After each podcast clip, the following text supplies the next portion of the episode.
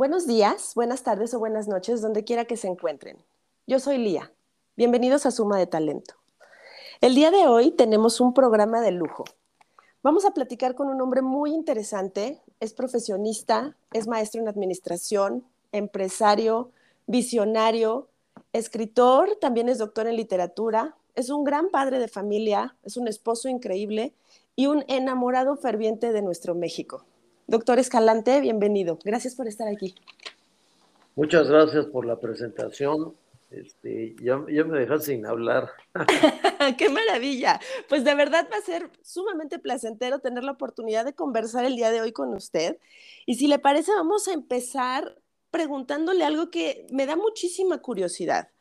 ¿Qué es lo que lo hace decidir convertirse en empresario y apostar por ese proyecto que en ese momento le hizo clic en la mente y en el alma? ¿Cómo es que decide abrazar esta idea y decir, es momento de emprender? Mira, yo creo que la, vida te va poniendo en circunstancias para, para, pues, para lograr cosas que has pensado antes. O sea, yo trabajé 11 años para empresas eh, transnacionales, multinacionales, para Merchant Pandón, una empresa farmacéutica muy, muy buena, de las más admiradas en su época, de las, la, empresa más admirada en farmacología en Estados Unidos. Y luego para Belsico Chemical Corporation, que era una empresa de, de agroquímicos, pero también de, de productos eh, químicos en general.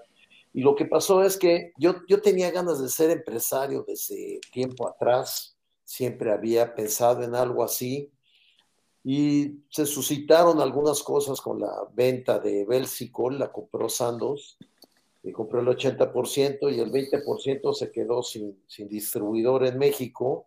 Yo era el director de marketing, entonces me salí de la empresa y fundé esta empresa que se llama Belcimex. Wow. Que fue una combinación de, querer hacerlo algún día y de pronto ver el momento y hacerlo. Entonces estamos hablando de que es importante tener esa capacidad o esa visión para aprovechar las oportunidades. Sí, fíjate que en la maestría en administración yo la estudié cuando trabajaba en Merchant Pandom. Fue así online, aunque tenía una, era presencial eh, unos, un sábado y entonces iba el sábado, pero durante toda la semana leía un libro y presentaba un trabajo y así la hice en dos años. Pero desde entonces estudié la maestría pensando en ser empresario algún día. Y yo creo que eso lo he de haber estudiado en el, tercer y cuarto año de trabajo en Merck. Así que para el quinto año y medio salí y luego tuve cinco años y medio en México sí una combinación, como que sí me fui preparando, pero sí esperé la oportunidad. De acuerdo, lo escucho y me gusta mucho coincidir con usted en esta parte de que es importante prepararse, porque una profesión, una maestría y después un doctorado, definitivamente creo que el conocimiento ayuda a que uno pueda tener esta capacidad de detectar las oportunidades. Y sabes que este, hay que aprender a, hacer las cosas mal. O sea, uno aprende en una empresa multinacional, te enseñan muchísimo. Yo tenía un, jefe que me sacó la mugre, la verdad, me hacía trabajar 12 horas diarias. Y se lo agradezco mucho porque gracias a eso aprendí lo que era una, una empresa. O sea, uno entra en un puesto particular y hace crecer su puesto pero desde ahí es que hay que empezar a observar qué es la empresa, qué departamentos tiene, qué hace cada quien. Y una maestría en administración me ayudó mucho a entrenarme, pero primero tuve que trabajar para alguien, para aprender a hacer cosas. Cuando inicias una empresa sin haber estudiado, sin haber trabajado en otra, es muy arriesgado si no tienes un, tutor que te esté enseñando qué es lo que debes hacer. Y creo que yo tuve la suerte de tener un, jefe muy duro, pero que me enseñó lo que era la empresa y entonces con la maestría se conjuntaron las oportunidades. Cuando llegó la oportunidad la tomé. Claro, totalmente. Se van complementando lo que uno va aprendiendo en términos teóricos con las cuestiones prácticas.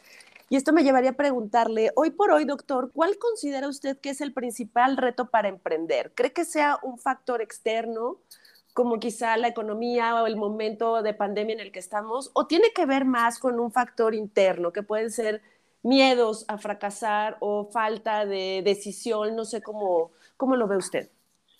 Híjole, mira, siempre ha sido difícil emprender. A veces emprendes porque no te queda de otra, ¿no? y otras veces es porque has ido encontrando eh, la oportunidad. Nosotros eh, fuimos creando empresas, tenemos una empresa y luego creamos otras 40, pero eso lo hicimos porque de pronto vimos que había un empleado que era muy capaz en lo que hacía y que conocía algunas cosas profundamente. Entonces dijimos, oye, ¿por qué no hacemos una empresa que haga lo que él sabe hacer? lo invitamos de accionista que pague sus acciones con comisiones y a la larga pues tenemos otra empresa y entonces fue un buen experimento y fue exitosa y entonces empezamos a hacer empresas así.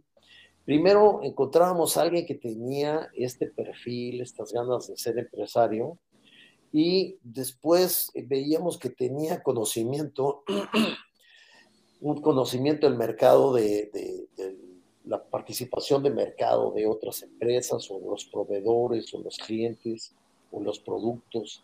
Y con eso juntábamos sus ganas con su conocimiento y así fuimos creando empresas. Entonces yo creo que lo que se necesita primero es volver especialista de lo que estás haciendo en la empresa en, en la que trabajes.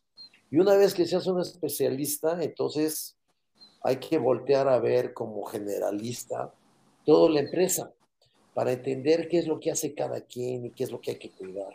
Estudiar una maestría es maravilloso, pues no todos pueden, pero sí se puede hacer, pues leer libros que hablen de cómo se administra una empresa o cómo se administra un negocio, o cómo se crece, cuáles son las variables que hay que cuidar, los, las metas, los puntos de control, etcétera.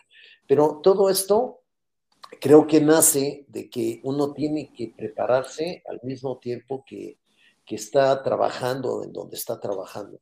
Y un, consejo para los que son jóvenes y quieren ver a dónde quieren llegar, uno no lo cree, pero siempre, siempre hay alguien viéndote, de afuera o de adentro de la empresa, de ese mismo mercado. Yo creo que uno de los más malos, eh, de las más malas prácticas es estarse cambiando de empresa y de industria si uno cambia de una, industria, de una empresa a otra, bueno, este, lleva el bagaje de conocimiento ya de una empresa, de lo que ha pasado en ese mercado, desde el punto de vista de esa empresa, y entonces entra otra y, y ya va complementando su conocimiento. Pero si salta de una industria a otra y luego a otra y luego a otra, pasan 20 años y de pronto eres nuevo en la industria y tienes dos años en la industria y hay un chavito que tiene ahí 10 años entonces, escojan bien en dónde trabajar para que de ahí de su conocimiento y sean alguien en esa industria. Yo tengo 45 años de trabajar en la misma industria y eso te da un nombre y te da un prestigio.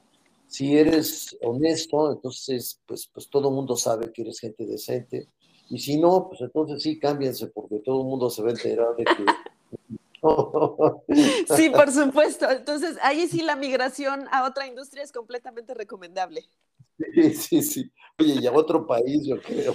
Sí, de pasada ya sería muy bueno para empezar a armar una nueva reputación en otro lado. Doctor, lo oigo y me encanta esta parte de sabiduría, de cómo podemos aprovechar lo que tenemos en nuestra industria, cómo se vale dentro de nuestra misma industria ir cambiando a lo mejor de diferentes tipos de empresa sin movernos de esa columna vertebral para poder ir creciendo y aprendiendo más. Y esto me llevaría a preguntarle, ¿cómo vence el miedo un hombre como usted? Porque lo escucho y me da la impresión de que no le tiene miedo a nada.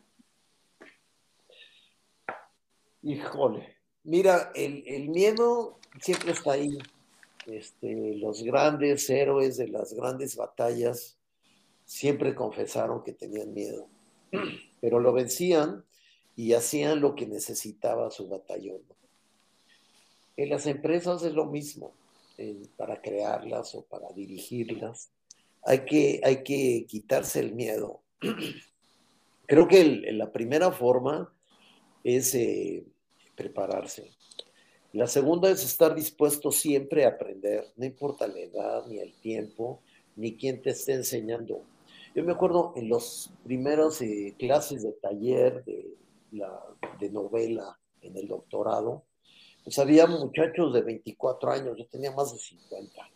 Y, y el muchacho de 24 años, este, pues tú leías un, capítulo de tu libro, del que estabas escribiendo, y todos te lo criticaban. Y entonces, y te decían que estaba bien y que estaba mal. Y de pronto un cuate de 24 años que tenía este, la misma edad que mi hijo, este, me decía, no, es que aquí estás construyendo mal, tienes esto, no sé qué. Y pues, le doblaba la edad, pero él, él me doblaba en conocimiento en ese particular aspecto.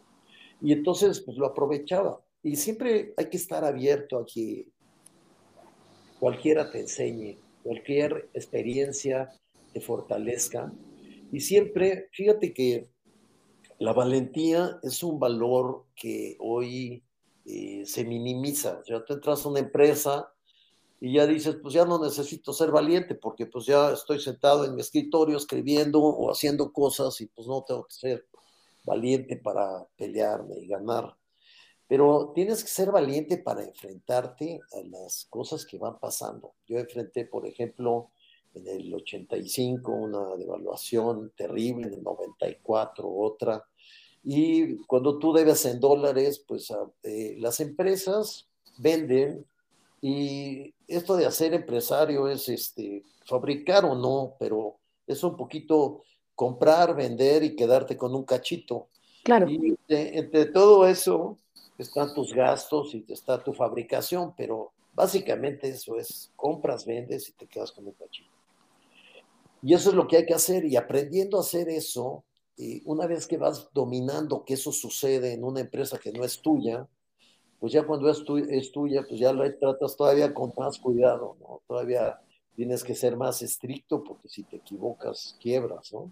Claro. Y el segundo consejo que yo daría para el que quiera ser empresario pues mira, yo nunca fui socio de amigos. O sea, yo escogí en el mercado a alguien que tuviera el conocimiento, la capacidad, que complementara lo que yo sabía. Y entonces tuve empleados. Yo tengo 40 empresas y en las 40 empresas tengo eh, socios. Siempre tuve socios. Y nunca fueron mis amigos. Después nos hicimos amigos trabajando juntos. Pero lo que hay que buscar es que el socio tenga pues las cualidades, las características que necesitas. O sea, si tú eres un buen eh, mercadólogo, un buen vendedor, pues que sea un buen financiero, o que tenga muy buenas relaciones, o que, no sé, o que sea un buen técnico. Pero hay que complementarse con, con los socios que vas trayendo y eso te va haciendo crecer y te quita el miedo saber que estás apoyado con gente que sabe lo que está haciendo. Qué interesante. Esto me lleva a preguntarle sobre este nuevo gran proyecto hermoso y ambicioso que se llama TSD. ¿Nos puede platicar un poquito? Hombre, fíjate que esa es la primera empresa que sí creé con, este, no solo con amigos, sino con, mis hijos, pero el, principal eh, el director de la empresa era el que conocía los detalles del negocio. Nosotros eh, todos jugamos tenis y nos gusta mucho y es una oportunidad, pero no solamente jugar tenis es suficiente como para poner una empresa de espectáculos de tenis. Necesitas saber muchos secretos, todos los negocios tienen sus secretos y hay que respetar al que los conoce. Entonces fundamos la empresa con, un, con una persona que nos dimos cuenta que conocía todos estos secretos que nos podían ayudar a crear una empresa. Entonces, eh, pues nos hicimos socios de él, entramos algunos amigos y, y eh, mis hijos y yo, y básicamente de lo que se trató fue de, de conjuntar conocimiento con ganas, con experiencia, y pues nosotros conocíamos cómo manejar una empresa y esta persona y otras dos que entraron con él, con él también.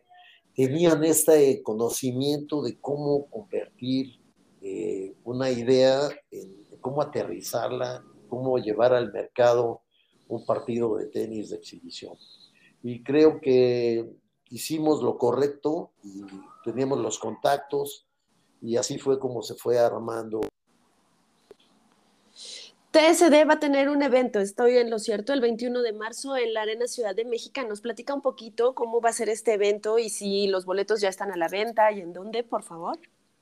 Sí, por, supuesto que los boletos ya están a la venta, se están vendiendo muy bien. Y eh, es más o menos lo siguiente. Yo soy gran aficionado y siempre quise ayudar a los jóvenes tenistas mexicanos. Y hoy en día no tenemos ninguno dentro del, top 100, ¿no?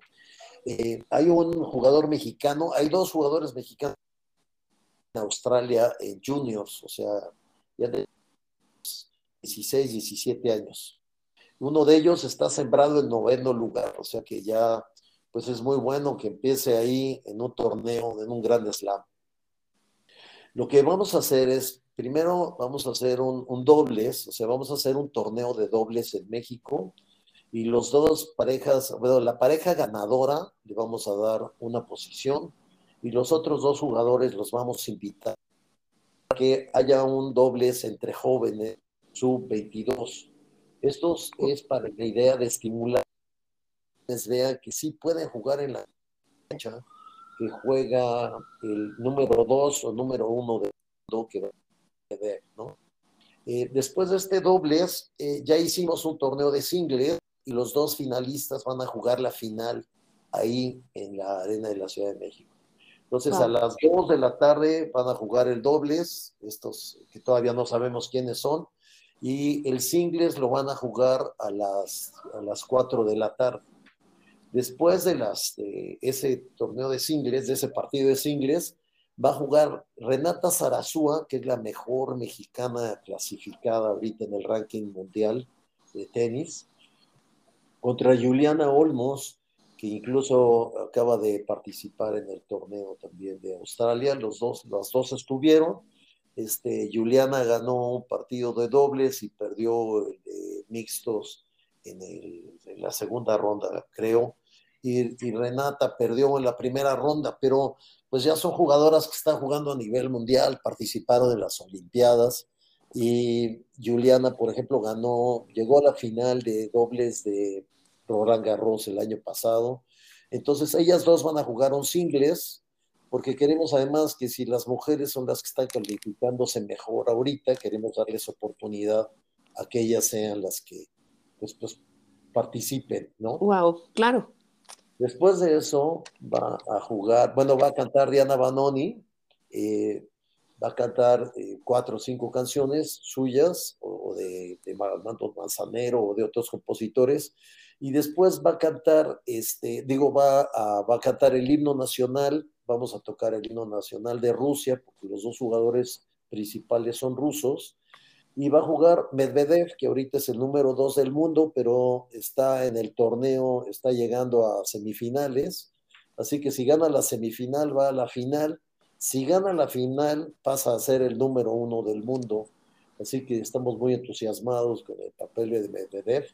Y Rublev ahorita es el número seis, Empezó el año en el número 8, el año pasado en el número 9, llegó al número 5 y ahorita al iniciar el año este, perdió una posición Rublev, pero es el número 6 del mundo.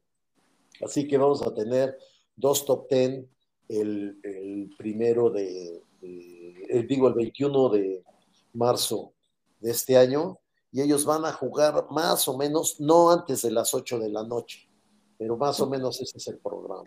Wow, pues en realidad estamos hablando de un gran espectáculo deportivo de tenis, donde podemos ver, como usted dice, desde estos jóvenes talentos, promesas, estas grandes mujeres tenistas y por supuesto el evento estelar, contando con Diana Banoni, que es una maravilla, tiene una voz increíble y creo que totalmente recomendable para toda la familia. Creo que los boletos están en superboletos, ¿es correcto, doctor? Así es, sí, están en superboletos. Este, hay distintas categorías, desde 750 hasta 7500 pesos el boleto, pero la capacidad es de 17 mil espectadores y se están vendiendo muy bien, así que invitamos a todos los que quieran ir, sí va a ser un espectáculo pues increíble, vengan y disfruten del tenis aquí en, el, en la gran arena de la Ciudad de México. Totalmente, creo que es un evento familiar para pasársela bien, para disfrutar de este deporte. Y bueno, si nos están escuchando fuera de la República y por qué no, también fuera del país, tienen todo el tiempo del mundo para poder llegar aquí al 21 de marzo a disfrutar de este gran, gran evento. Doctor, le agradezco muchísimo. ¿Algo más que nos quiera decir? ¿Algún otro consejo que quiera dejarle para las personas que estén buscando emprender o que quieran hacer realidad sus sueños? Mira, eh, fíjate que yo alguna vez oí el dato hace unos 3, 4 años de que México era uno de los países en donde más empresarios surgían cada año y también era uno de los países en donde más empresarios quebraban. O sea que era, es una mala combinación. Y la razón, muchos de ellos, por ejemplo, ponen una fonda, invitan a su familia, no le cobran y al rato ya quebraron, ya se comieron. Claro. Eh, yo les aconsejo que si ponen un negocio, inviten a su familia a que les compre. Si escriben un libro, vendan su libro, no lo regalen. O sea, ustedes tienen que respetar su trabajo y cuidarlo y pedirle a su familia que lo cuide, que muchas gracias por venir, pero pues que paguen como cualquier otro, ya tendrán ellos su propio restaurante y ustedes le comprarán también la comida y, se la pasarán a Siempre hay cosas con que agradar a los amigos, familiares para que regresen. Son muy buenos para muchas cosas, pero no siempre el mejor amigo eh, no digo que no se asocien amigos, bueno, si encuentran un muy buen amigo que se complementa para que creen un, negocio juntos, está bien, pero ojalá cada quien tenga una distinta disciplina y entonces uno ponga las finanzas y el otro ponga el conocimiento del mercado y el otro ponga el conocimiento de personal, no sé. O es el químico que hace la ingeniería química de la empresa entre más eh, distintos sean los mejor, porque complementan. No metan a socios que no sirven de nada, que nada más les van a pagar un sueldo y este, pues a lo mejor si es un buen este, gerente personal, pero tú quieres un socio que, que, venda y que compre y que le meta lana y que le meta tiempo y que se la juegue, y a lo mejor él, pues el de personal, pues no acostumbra a hacer eso, pues déjalo de empleado. Mete de socios a los que se la quieren jugar, los que quieren poner dinero y los que quieren romperse la cara por lograr sus objetivos y que tengan un sueño conjunto y que sea muy trabajador y que sea honesto y que además sea tu amigo, pues qué bueno, pero primero que sea todo lo demás. Que sea honesto es muy importante porque no se puede trabajar cuidándose la espalda, tiene que ser gente derecha y que, y que se respeten y que respeten al negocio. Y otro, creo que vale la pena decir, es que hay que ser muy generoso con la empresa necesita tener cosas y hay que dárselas. Tiene que tener dinero, tiene que tener eh, inventario, tiene que tener un buen vendedor que cuesta dinero y hay que pagarle su sueldo bien a la gente, porque la gente que gana bien trabaja mejor y te da mucho frutos que la gente que pues es medio floja y pues te cobra poquito, pero pues trabaja más poquito, ¿no? Claro. Pues ha sido un placer. De verdad, cuánto le agradezco. Esta ha sido una verdadera masterclass con todas las opciones que acabamos de escuchar. De verdad ha sido un placer. Le agradezco nuevamente. Qué bueno que estuvo por aquí con nosotros. Muchas gracias y un abrazo y ojalá vayan a ver el partido. sí, esperemos que sí. A ustedes les agradezco mucho haber estado con nosotros y estaremos la próxima semana con un nuevo podcast. Buenos días, buenas tardes o buenas noches, donde quiera que se encuentren. Yo soy Lía y esto fue Suma de Talentos. Muchas gracias. Gracias, Lía. Bye.